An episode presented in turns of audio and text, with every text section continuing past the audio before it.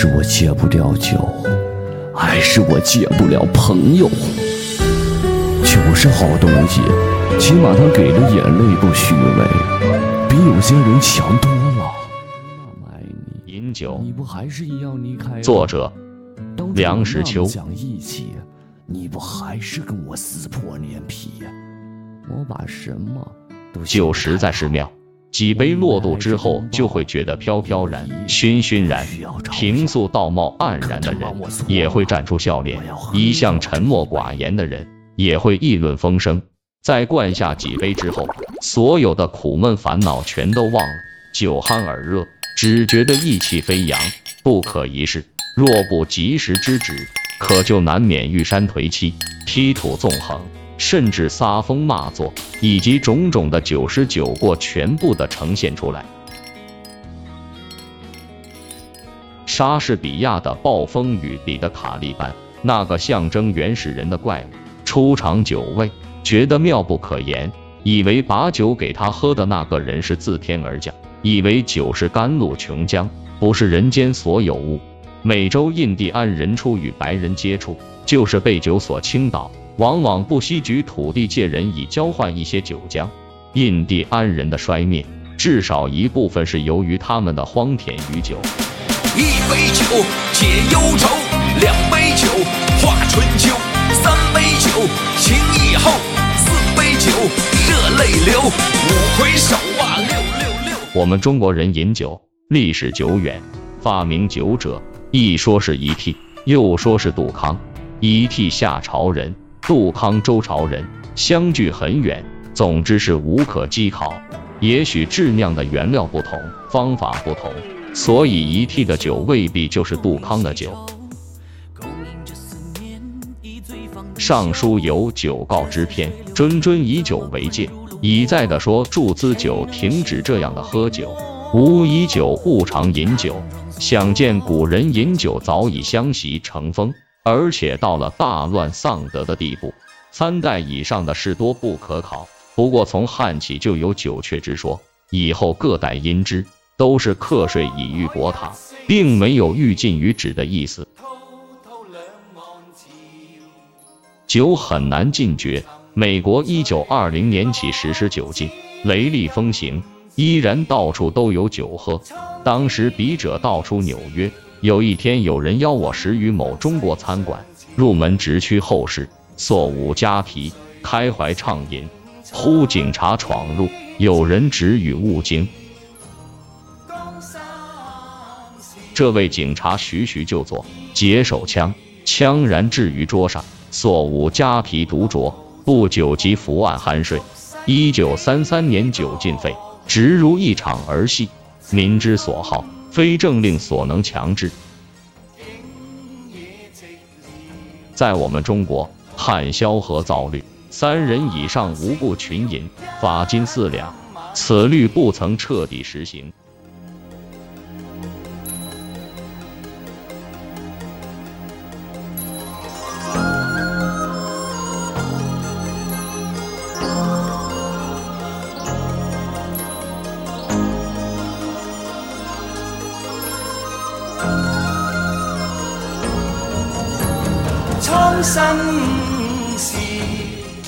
事实上，酒楼妓馆处处笙歌，无时不飞觞醉月。文人雅士水边休息，山上登高，一向离不开酒。名士风流，以为持是把酒，便足了一生，甚至于酣饮无度，扬言死便埋我。好像大量饮酒不是什么不很体面的事。真所谓蓄于酒德。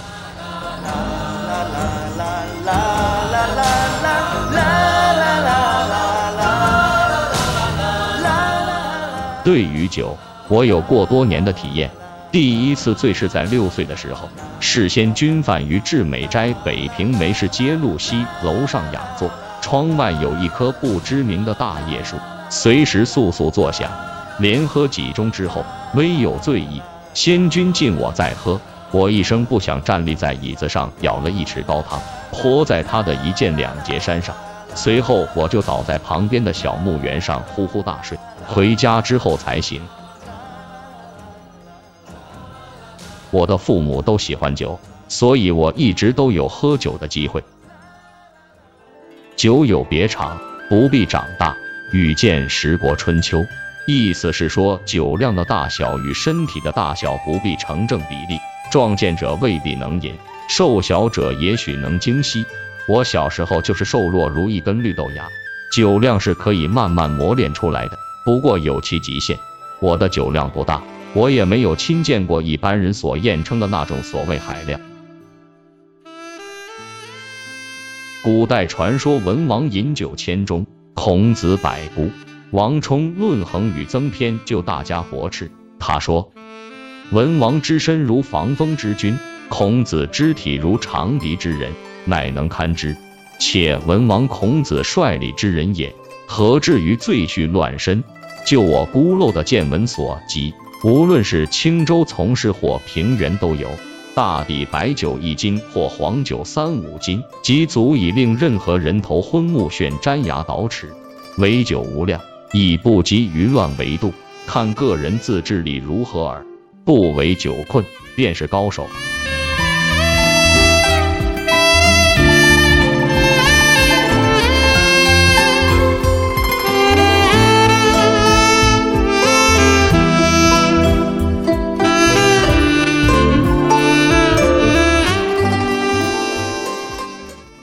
酒不能解忧，只是令人在由兴奋到麻醉的过程中暂时忘怀一切，即刘伶所谓无息无虑。其乐陶陶，可是酒醒之后，所谓忧心如醒，那份病酒的滋味很不好受，所付代价也不算小。我在青岛居住的时候，那地方背山面海，风景如绘，在很多人心目中是最理想的补居之所。唯一缺憾是很少文化背景，没有古迹耐人寻味，也没有适当的娱乐。看山观海。久了也会腻烦，于是呼朋聚饮，三日一小饮，五日一大宴，划拳行令，三十斤花雕一坛，一吸而尽。七名酒徒加上一位女使，正好八仙之数，乃自命为酒中八仙。有时且结伙远征，近则济南，远则南京、北京，不自谦意，狂言酒压交戟一带。拳打南北二京，高自期许，俨然豪气干云的样子。当时作践了身体，这比仗日后要算。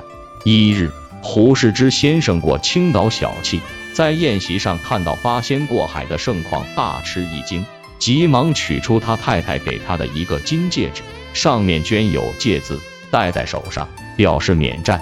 过后不久。胡先生就写信给我说：“看你们喝酒的样子，就知道遇到不宜久居，还是到北京来吧。”我就到北京去了。现在回想当年酗酒，哪里算得是勇，只是狂。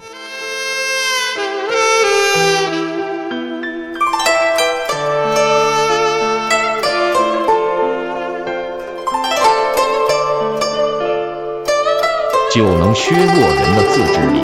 所以有人酒后狂笑不止，也有人痛哭不已，更有人口吐洋语滔滔不绝，也许会把平素不敢告人之事吐露一二，甚至把别人的阴私也当众抖露出来。最令人难堪的是强人饮酒，或单挑，或围剿，或投下井之时，千方万计要把别人灌醉。有人诉诸武力。捏着人家的鼻子灌酒，这也许是人类长久压抑下的一部分兽性之发泄，企图获取胜利的满足，比拿起石棒给人迎头一击要文明一些而已。那咄咄逼人的声嘶力竭的划拳，在赢拳的时候，那一声拖长了的绝叫，也是表示内心的一种满足。在别处得不到满足，就让他们在聚饮的时候如愿以偿吧。只是这种闹饮，以在有隔音设备的房间里举行为宜，免得侵扰他人。